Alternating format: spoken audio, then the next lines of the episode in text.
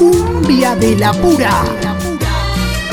15 años. Para Cumbia de la Pura, un Cumbia de la pura. Cumbia de la pura. Cumbia de la Para pura. cumbia de la pura. Cumbia de la pura. Cumbia de la pura. Cumbia de la pura. Cumbia de la Pura. Cumbia de la pura. Cumbia de la Pura. 15 años. Amigas y amigos, ¿cómo están? Bienvenidas y bienvenidos a nuestro podcast número 14 en estos 15 años de Cumbia de la Pura, donde abrimos nuestro archivo y compartimos testimonios e informes que muestran nuestro trabajo, una década y media haciendo periodismo tropical. En esta oportunidad nos metemos en el mundo del cuarteto de Córdoba y en cómo debió transformar su sonido para poder sobrevivir, en consonancia con nuestro podcast número 6 que muestra la persecución de la última dictadura cívico-militar argentina hacia los ritmos tropicales. El cuarteto fue censurado, era difícil actuar o sonar en la radio, pero ante cada acto de exclusión aparece una nueva forma artística y el cambio de estilo fue la solución. Del contrabajo, violín, piano y acordeón, el género pasó a la inclusión de la percusión y los ritmos centroamericanos, una modificación que cambió el género para siempre y que se instaló con fuerza a partir de 1983. Las entrevistas de esta pieza fueron realizadas en 2013 al celebrarse 30 años del comienzo de la democracia y el informe fue realizado en vivo al año siguiente, cuando el cuarteto cumplió 71 años de edad.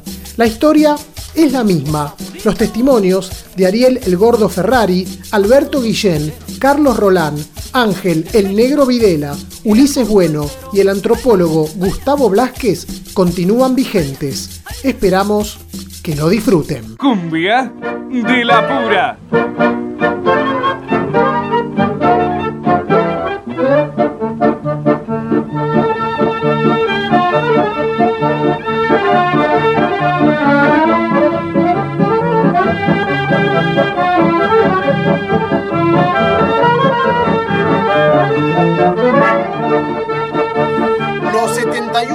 De cuarteto que se cumplieron el último miércoles 4 de junio encierran años de censura y persecución. Un género musical que debió cambiar su estilo por culpa de la represión. Del piano, bajo, violín y acordeón, el ritmo derivó en una gran fusión con sonidos centroamericanos y mucha percusión. La última dictadura militar argentina fue la responsable de que el cuarteto sufriera la transformación.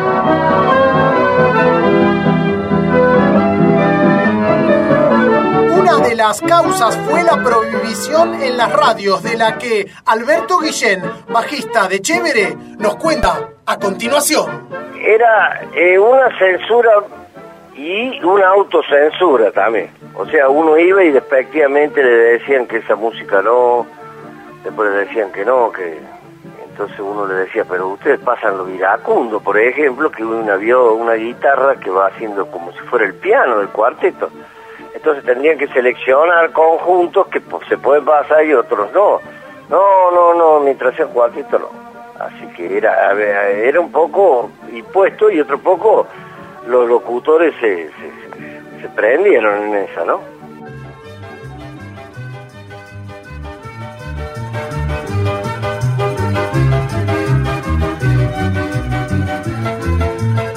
El sociólogo Gustavo Blasquez explica los motivos por los que la dictadura arremetió contra la música popular de Córdoba. Para él se trató de una cuestión de educación.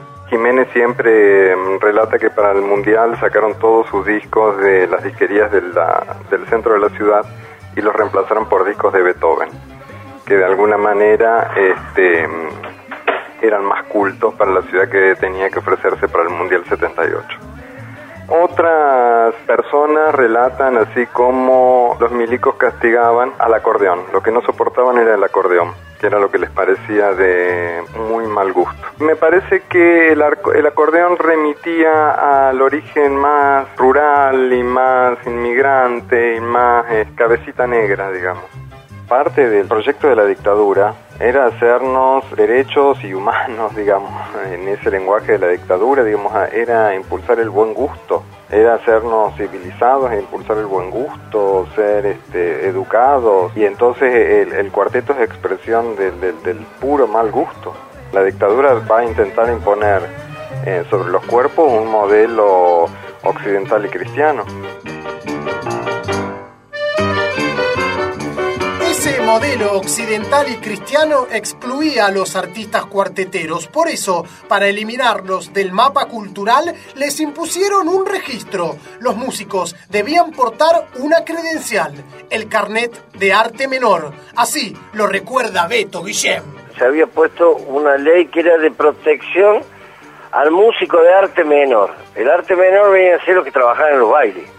Entonces usted tenía que ir, estudiar con los de arte mayor y ellos mismos te tomaban el examen y te aprobaban, o no. Y uno con ese carnet salía, si no, no podía trabajar. Y los artistas esos eran músicos de la Sinfónica y te tomaban en el teatro el examen, el Teatro San Martín.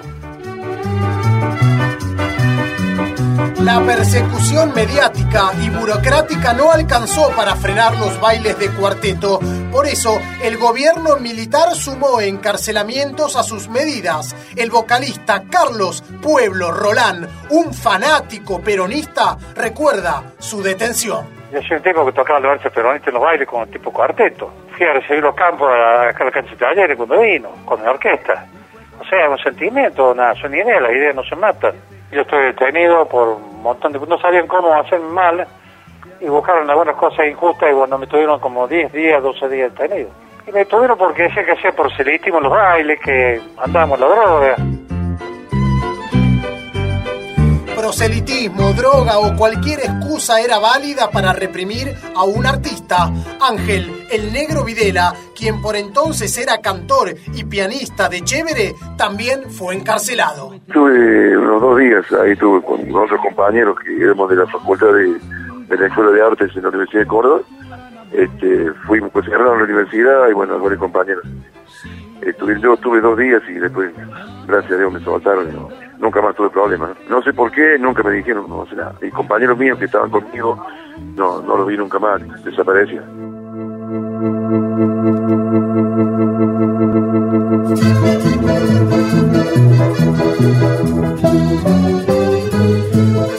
La dictadura atacó al público que soportaba el dolor y acudía a los bailes. Las racias se hicieron frecuentes y las detenciones multitudinarias. Así lo recuerda Ariel, el gordo Ferrari, por entonces vocalista del Cuarteto Berna. Llegaban a algún baile del ejército, con eso lagarto le decían a unos ómnibus grandes y hacía la gente para atrás, ponía a las mujeres de un lado y, a los medios públicos, hablando mal y pronto, lo llevaba, ¿viste?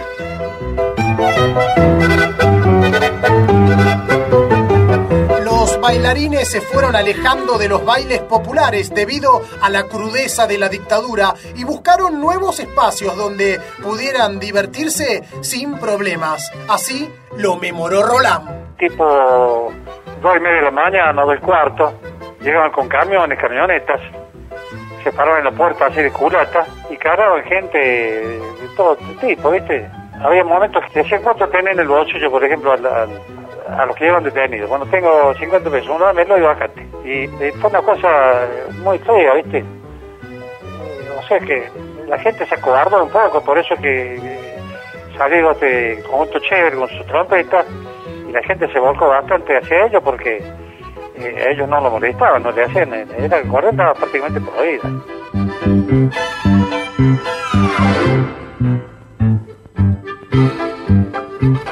Como una consecuencia de la opresión, Chévere apareció en la noche de Córdoba con un nuevo estilo.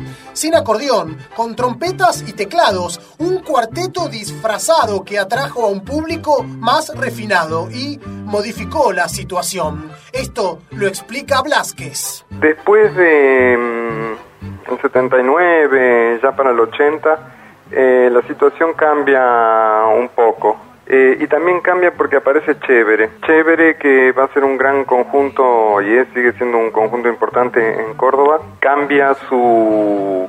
tiene otra forma de instrumentación, son este, muchos más instrumentos.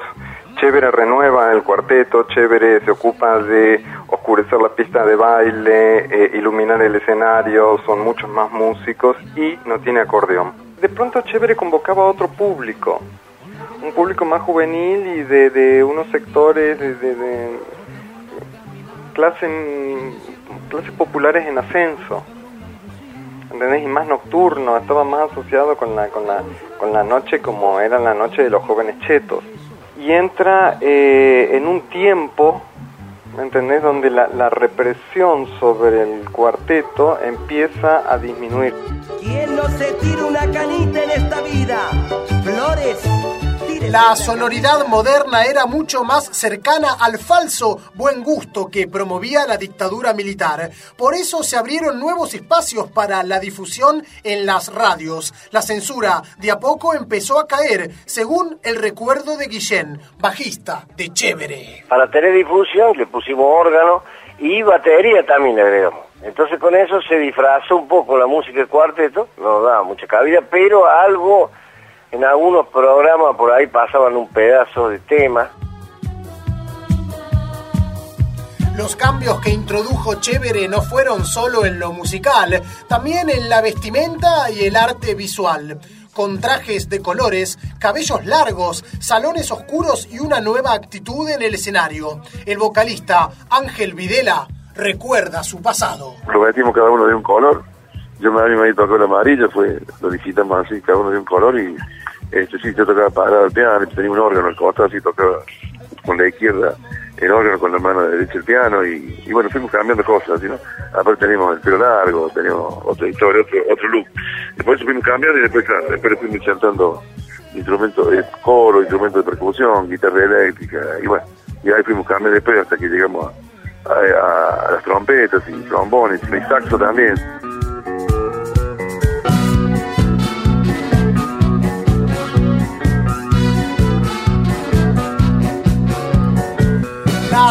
Asunción del presidente Raúl Alfonsín en 1983 marcó el retorno de la democracia a la Argentina.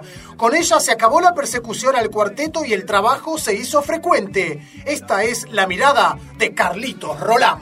Eh, Fue una persecución este, de varios años. Bueno, y gracias a la democracia de- del presidente Alfonsín se abrieron las puertas nuevamente y, y pudimos seguir trabajando en todo el país como lo habíamos hecho siempre y lo seguimos haciendo.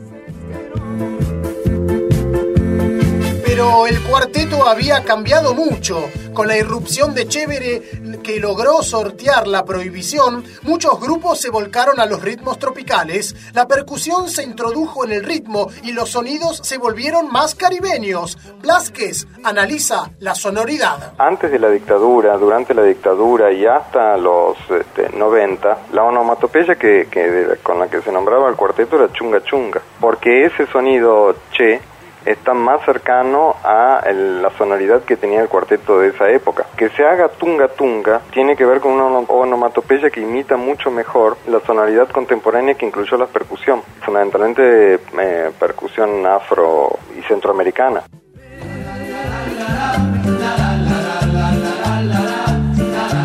Para el negro Videla, estas modificaciones fueron positivas, pues muchas personas comenzaron a oír cuarteto. La música de Córdoba dejó de ser exclusiva de un sector social. Hoy todo el mundo lo baila el cuarteto y, nadie esconde un disco de cuarteto, sino que lo muestra. Antes la gente de la alta sociedad por ahí escondía algún disco, hoy no, hoy lo muestran y, y hoy podemos tocar en cualquier lado, sin problema. Creo que fue gracias a la democracia también, ¿no?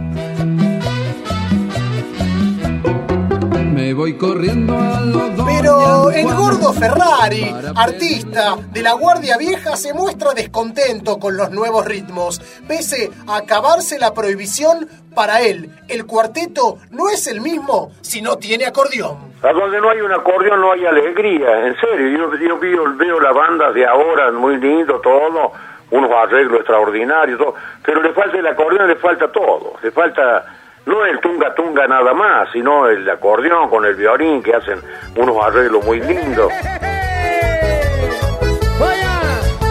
Sin embargo, el cuarteto de antaño no quedó enterrado en el pasado. La música vive un momento donde los artistas revalorizan los sonidos originarios y el cuarteto característico no es la excepción. Por eso, algunos jóvenes como el vocalista Ulises Bueno rescatan canciones y las trasladan a la actualidad. Nosotros lo que disfrutamos mucho es volver a nuestras raíces y que los jóvenes hoy día lo bailen tanto como lo hacían nuestros padres.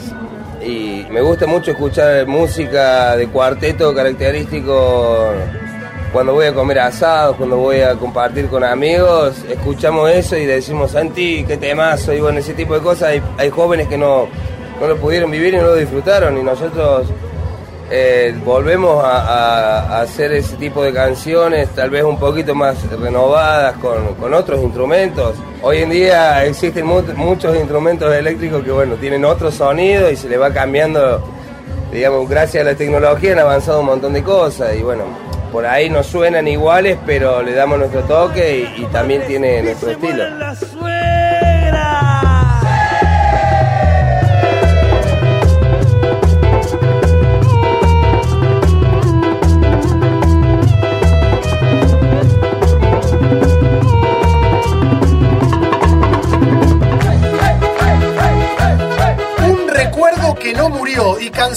Que se vitalizan al volver a sonar. Del chunga chunga con violín y acordeón al tunga tunga con ritmos centroamericanos. La historia de un género que debió reinventarse para no desaparecer en manos de la última dictadura militar. La historia del cuarteto, la música de Córdoba Capital.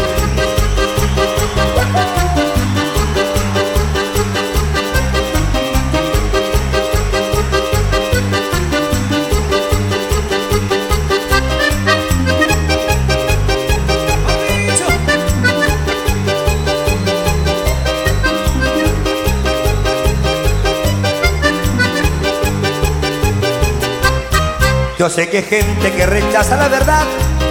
Esa vergüenza, esta pura realidad.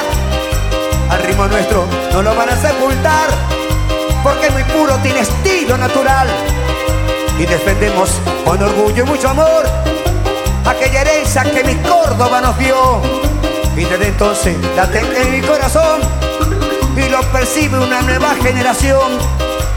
Buenos Aires tiene tango y La Rioja con la chaya, los salteños con la samba, el corriente, llámame, en Santiago del Estero, gozan de la chacarera, atención, y nosotros los cordobeses, cuarteteamos hasta morir.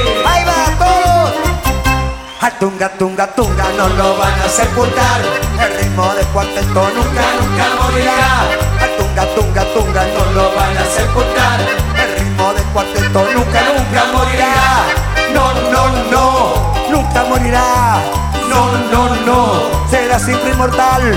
Sí, sí, sí, siempre vivirá. Sí, sí, sí, te lo puedo asegurar. ¡Opa! El cuarteto de los cordobeses y ahora de todo el país. Ahí va. Ameguino Acosta, los campeones de la 6, la 800 de San Francisco.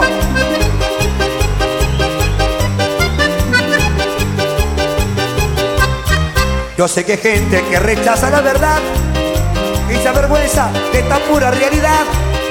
Al ritmo nuestro no lo van a sepultar porque muy puro tiene estilo natural. Y defendemos con orgullo y mucho amor aquella herencia que mi Córdoba me dio. Y desde entonces late en mi corazón y lo percibe una nueva generación.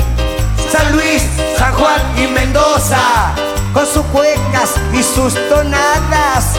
Jujuy, su carnavalito la Patagonia, ritmos sureños, Santa Fe, Entre Ríos, Misiones, Guarañas y Chamarrita. Atención, y nosotros los cordobeses, cuarteteamos hasta morir. ¡Vamos! Al tunga, tunga, tunga no lo van a sepultar. El ritmo de cuarteto nunca, nunca morirá. Al tunga, tunga, tunga no lo van a sepultar. El ritmo de cuarteto nunca, nunca morirá. No, no, no, morirá. No, no, no, será siempre inmortal. Sí, sí, sí, siempre vivirá. Sí, sí, sí, te lo puedo asegurar. Rosario con su rock, Tucumán con su música norteña y Córdoba va a morir con el cuarteto de corazón a corazón. Ah. Cumbia de la pura.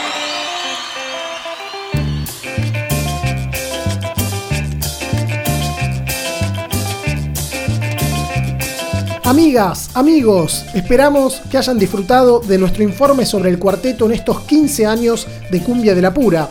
Queremos contarles que este mismo enfoque, el cambio musical que se produjo a partir de la represión, lo desarrollamos también a través de la miniserie audiovisual Sigo el ritmo, que se encuentra disponible en nuestro canal de YouTube y que realizamos junto a la productora Vaca Bonsai. El capítulo número 5 va dedicado al merenteto y lo tiene al dominicano Jean Carlos como protagonista. Para finalizar, les pedimos que se suscriban a nuestro canal y compartan nuestro trabajo con todos y todas sus contactos a través de las redes sociales. Chau, hasta el próximo podcast.